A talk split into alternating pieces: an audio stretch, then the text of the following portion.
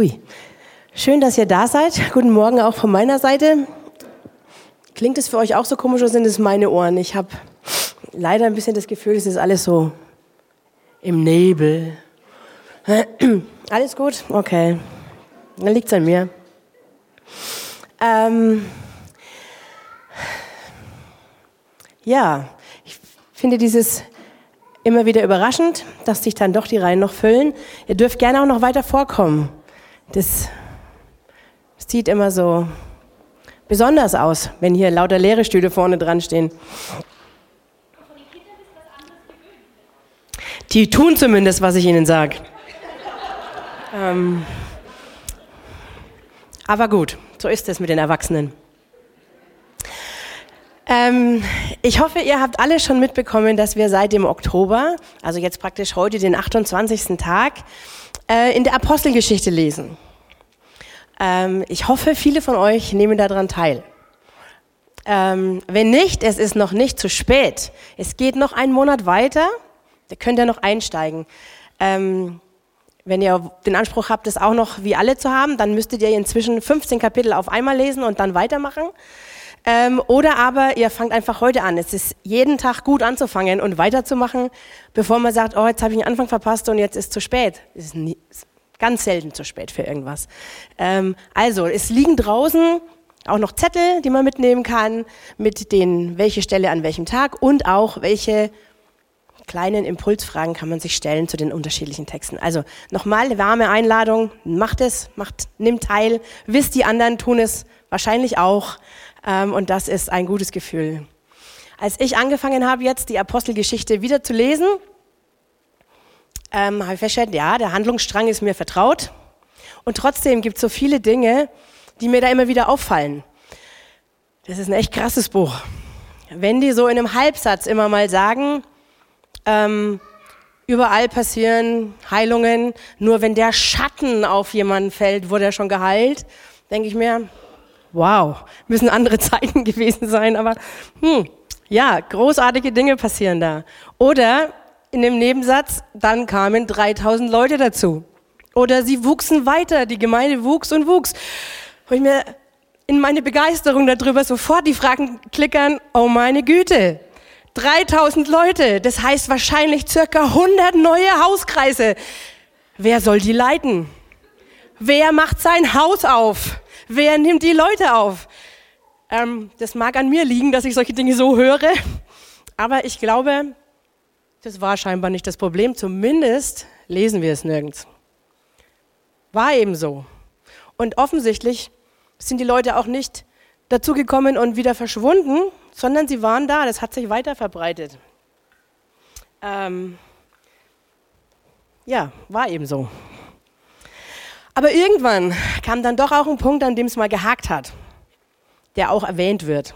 Also ich gehe davon aus, dass Menschen so waren schon immer und da wird es auch an anderen Stellen gehakt haben. Aber da lesen wir im sechsten Kapitel der Apostelgeschichte, dass es eben dann doch zu Dingen kam, die nicht so geplant waren. Und den lese ich euch jetzt mal vor. Damals vermehrte sich der Zahl der Jünger ständig. Doch gab es auch Unzufriedenheit in der Gemeinde. Die Hellenisten beschwerden sich nämlich über die Hebräer, weil ihre Witwen bei der täglichen Versorgung übersehen wurden. Da riefen die Zwölf, die ganze Versammlung der Jünger zusammen und sagte, es ist nicht richtig, dass wir die Verkündigung des Wortes Gottes vernachlässigen und uns um die Verteilung der Lebensmittel kümmern. Seht euch deshalb nach sieben Männern unter euch um, denen wir diese Aufgabe übertragen können. Sie müssen einen guten Ruf haben und mit dem Heiligen Geist und mit Weisheit erfüllt sein. Wir selbst, also die Apostel, werden uns weiterhin dem Gebet und der Weitergabe des Gotteswortes widmen.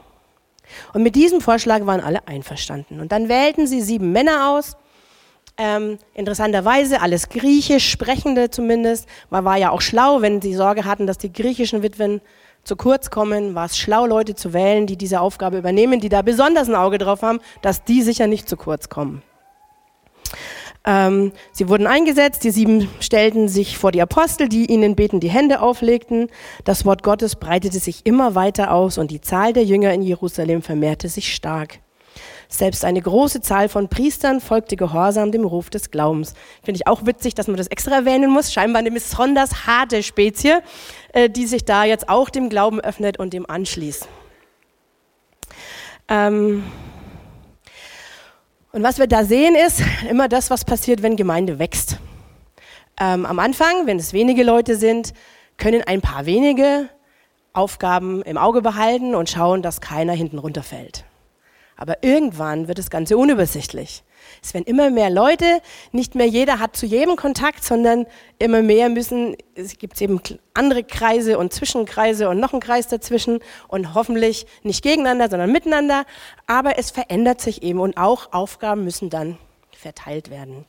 Hier in der Übersetzung musste ich dann ein bisschen schmunzeln, da klingt es fast ein bisschen arrogant, dass die Apostel sagen, also wir müssen uns ums Verkünden kümmern, macht ihr mal das andere. Aber ich glaube, darum geht es gar nicht. Ich glaube nicht, dass es einen Wertigkeitsunterschied gibt in den Aufgaben, sondern dass einfach die Arbeit zu viel war. Und die Apostel sagen jetzt, das können wir gut abgeben, das andere können wir auch gut machen. Deswegen lass uns da jemanden finden, der das macht. Die ganz praktisch banalen Sachen. Ähm, vielleicht haben Sie es auch nicht gleich gemerkt, dass Ihnen das zu viel wird, weil manches geht für eine gewisse Zeit.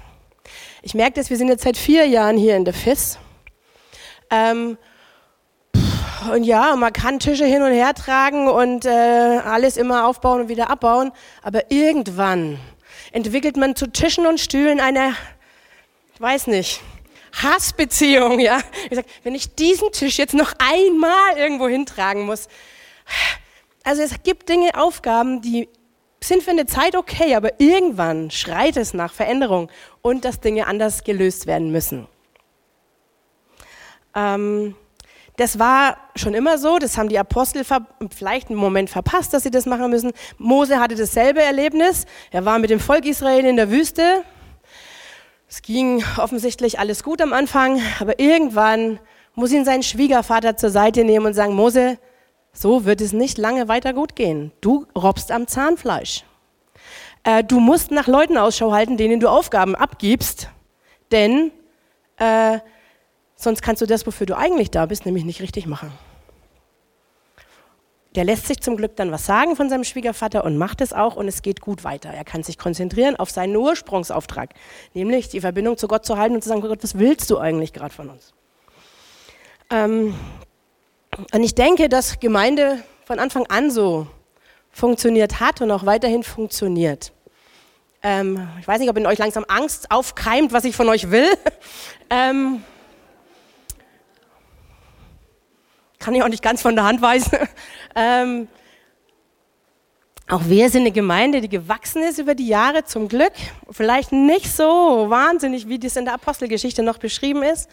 Aber auch wenn ich mich heute Morgen hier umschaue, gibt es durchaus Leute, die ich gar nicht kenne. Und es gibt Leute, die kenne ich einmal vom Sehen. Und dann kenne ich Leute, die kenne ich schon sehr lange. Ähm, und das ist auch in Ordnung so. Ähm, aber auch da müssen wir im Auge behalten, dass es viele Dinge gibt, die wir tun, gemeinsam tun wollen. Ähm, und die müssen von Leuten getan werden und nicht immer von denselben fünf. Ähm, denn wie die Gemeinde beschrieben wird, ist es eher, es funktioniert eher wie ein Körper. Viele, viele, viele, viele kleine Teile arbeiten zusammen, damit was Gutes draus wird. Und wenn es eben ganz viele sind, ist es auch für eine niemals ganz furchtbar viel. Ähm, besonders beeindruckend habe ich das immer erlebt. Ich weiß nicht, ob ihr auch schon mal auf was auch immer für einen Willow-Kongress wart. Ähm, wir waren jetzt auf vielen ähm, Kinderkongressen, jetzt letztens auch auf einem Leitungskongress. Und es ist aber vollkommen egal, was das Ziel des Kongresses war. Was ich beeindruckend fand, ist immer, dass ein Team von den Amerikanern praktisch gekommen ist nach Deutschland, um diesen Kongress zu unterstützen. Wenn ihr soweit ich weiß, ist es mit den Urlaubstagen in Amerika nicht so gut wie bei uns. Ähm, und trotzdem nehmen irgendwelche Menschen, die wir nicht kennen, sich Urlaub von diesen wenigen Tagen, die ihnen da zur Verfügung stehen, zahlen ein Flugticket, um nach Deutschland zu fliegen und tragen dann zum Beispiel kilometerlange Seile, äh, äh, Kabel von, für, hinter der Fernsehkamera her. Ja?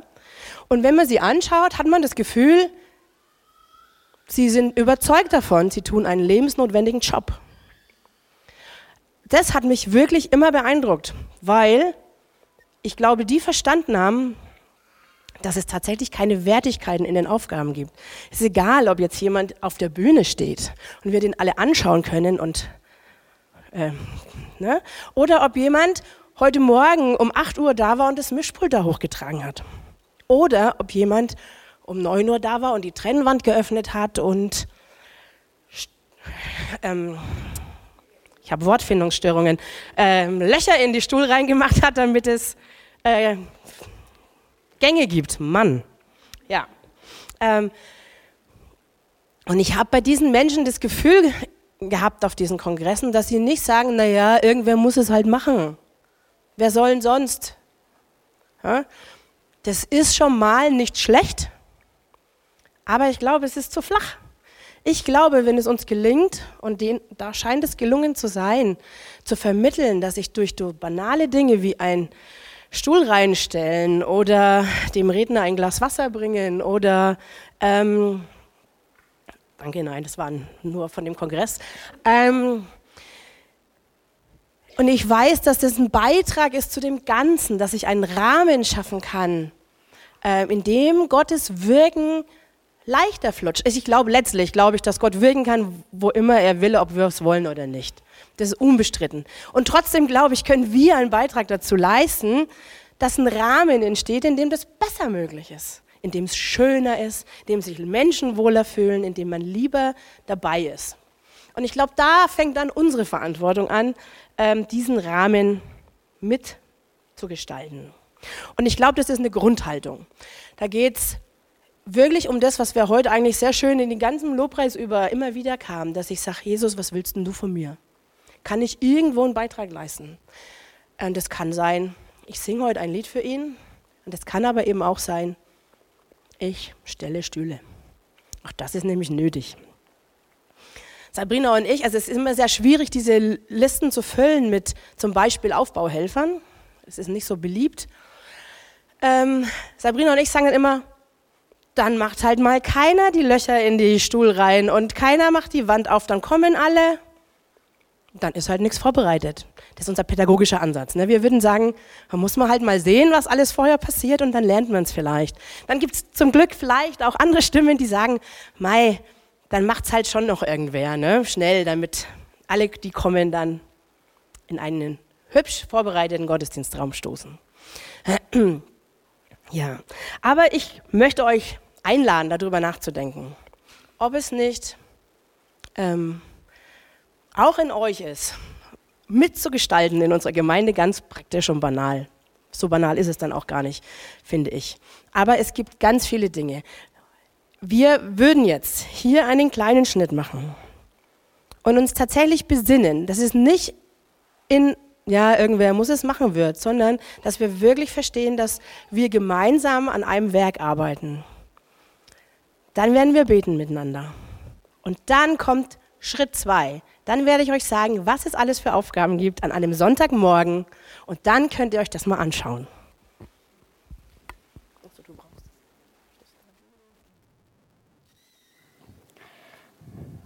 Genau, es wird jetzt eine Mischung aus Besinnen und Reden mit Gott, Gebet geben. Also das dürft ihr ganz frei gestalten. Es geht jetzt darum, wir werden miteinander still sein, jeder auf seinem Platz. Und ihr könnt erstmal auch für euch sortieren, was war jetzt in der Predigt. Ihr könnt aber auch gleich anfangen und sagen, hä? Da prickelt gerade was, da geht gerade was ab in mir oder da ärgert mich jetzt gerade was oder da fordert mich jetzt was extrem heraus. Geht mit dem zu Gott. Fragt ihn auch, was hast du da für eine Sehnsucht, für eine Hoffnung? Auch für welche Gaben hast du in mich rein? Was, wie siehst du mich? Und was darf da auch überfließen von dem, was du in mich reingibst? Also ihr seht schon, das ist jetzt eine Zeit, da dürft ihr mit Gott zusammen dran knabbern. Ähm, und ich werde diese Zeit dann auch ähm, mit einem Gebet von vorne abschließen. Ich werde mich dazu dann auch da oben ans Kreuz stellen, Hat einen praktischen Grund, dann weiß der Michel, muss mich wieder einschalten. Aber ich habe mir gedacht, es ist auch schön zu sagen, ich bete dann unterm Kreuz, weil Jesus ist ja unser Zentrum, er ist unser Haupt und von ihm geht es aus, auch das, was wir dann tun. Also lasst uns still sein.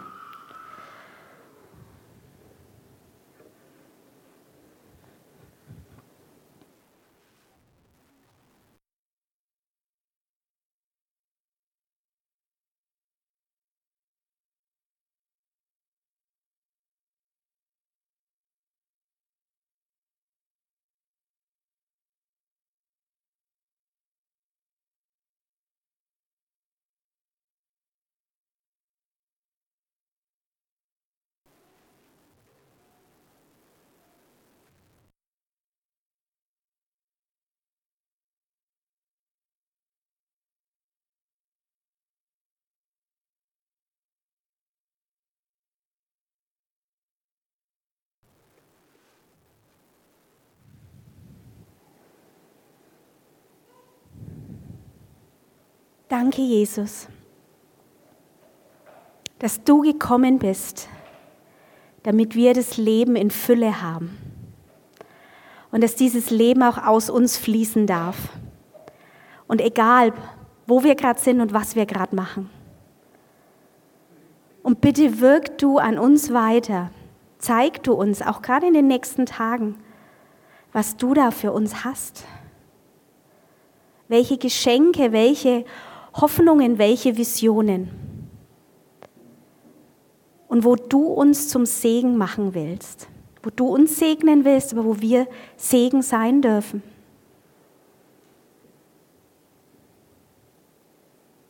Danke, Heiliger Geist, dass wir da jetzt nicht krampfhaft uns irgendwas aus den Fingern saugen müssen, sondern dass wir da auch vertrauen dürfen, dass du uns da leitest.